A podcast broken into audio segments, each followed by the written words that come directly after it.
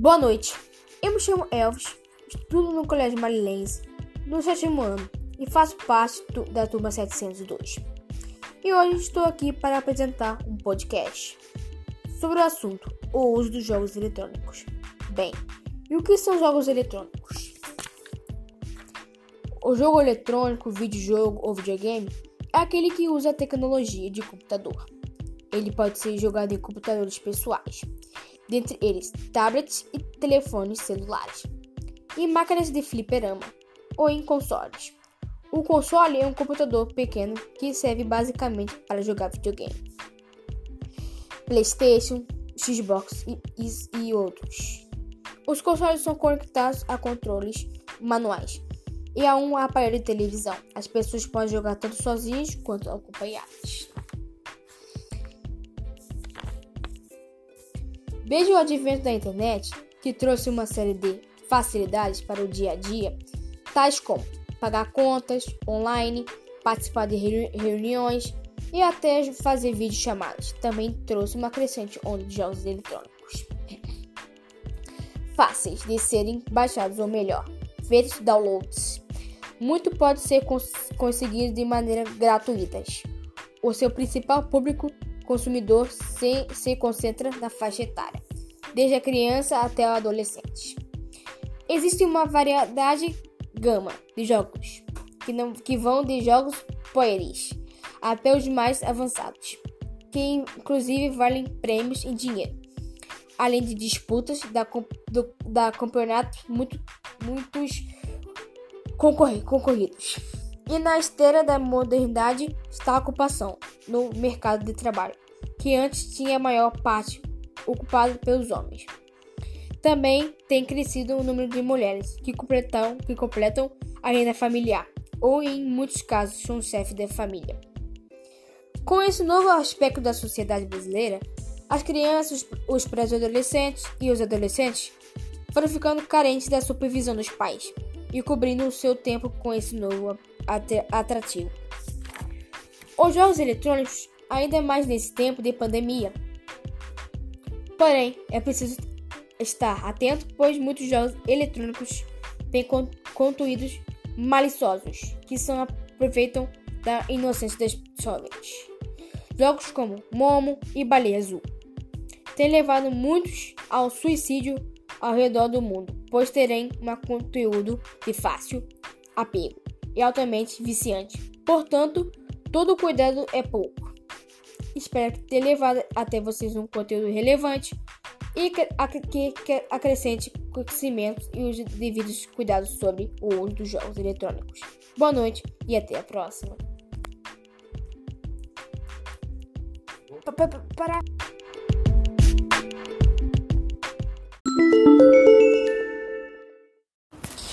Bom dia, meu nome é Isabela, eu sou da turma 702 e eu vou falar sobre jogos eletrônicos.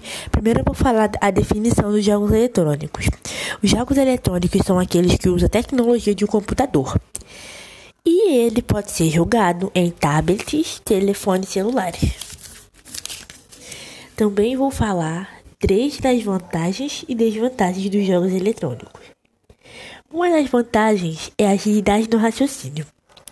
De acordo com o um estudo divulgado em 2010, os jogos podem contribuir para o aumento da agilidade no raciocínio. Criatividade.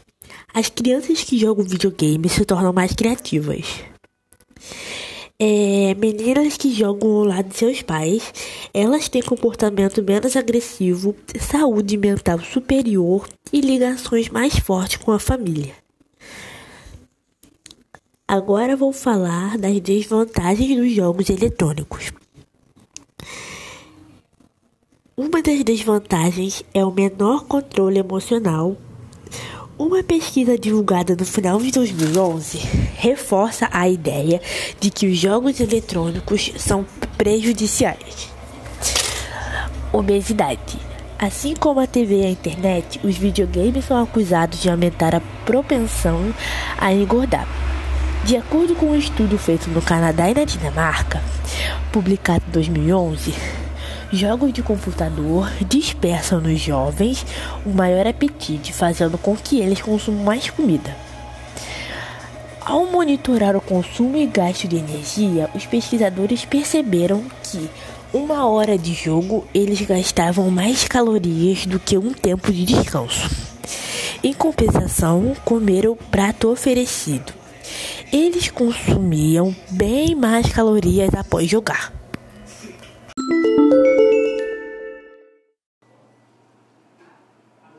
Bom, começando, eu vou explicar um pouquinho sobre o que são o, o vício por jogos eletrônicos. Ela é uma interação intensa ou compulsiva entre o ser humano e o videogame ou um computador de jogos. Essa interferência tem muitas interações negativas extremas no dia a dia de qualquer indivíduo. São reportadas instâncias de usuários que jogam compulsivamente e se isolam de seus familiares, amigos e da própria vida social, ainda correndo o risco de absorver uma lesão por esforços repetitivos. Isso é tão grave que tem muitos casos sendo relatados de usuários que jogam compulsivamente, se isolando da família, dos amigos, de todas as formas de convívio social e focam suas vidas literalmente em conquistas do videogame. Não havia diagnóstico formal de vício em videogame na literatura médica ou psicológica até o ano de 2017, na 11ª Classificação Internacional de Doenças, CID, incluiu agora a condição como distúrbio em games. Nesse documento, a condição é descrita como um problema padrão de comportamento em viciados em games. O CID traz sinais, sintomas e códigos para que a doença seja detectada. Um estudo financiado pelo governo da Coreia do Sul, foi feito em 2010, mostrou que mais de 18% da população com idade entre 9 e 39 anos, desde a criança, adolescente e adulto, sofre de dependência dos jogos. 18% é bastante coisa. Um caso muito conhecido por vício ocorreu em 2012, quando um pai americano matou seu filho por atrapalhar sua partida de videogame. Houve também um de uma pessoa que também americano que matou uma pessoa na rua é, e depois foi preso, né? Mas ele ia ser liberado por não ter nenhuma passagem à polícia. Mas essa pessoa tentou fugir com a viatura da polícia. Depois, óbvio, ser pego pela polícia, explicou que a vida é como um videogame. Uma hora todos têm que morrer. Isso é bem preocupante. Verdade. As demais condições psicológicas também podem contribuir com o transtorno. Tem muitas doenças já da pessoa que podem contribuir com o vício, tais como dificuldade de se controlar, depressão, timidez, ansiedade, dificuldade de se relacionar socialmente e busca da internet e dos jogos como fuga da realidade. Além de contribuírem com o transtorno, também podem surgir pelo transtorno. Muito obrigada por escutar. Esse é o nosso podcast. Espero que tenha ficado bem explicadinho para vocês. Muito obrigada. Tchau. Tchau.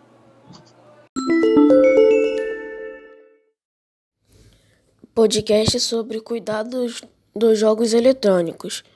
Meu nome é Pedro. Jogos eletrônicos são uma diversão certa, mas é necessário com alguns cuidados para que essa divertida brincadeira não seja transformada em um grande perigo na vida da criançada e dos jovens.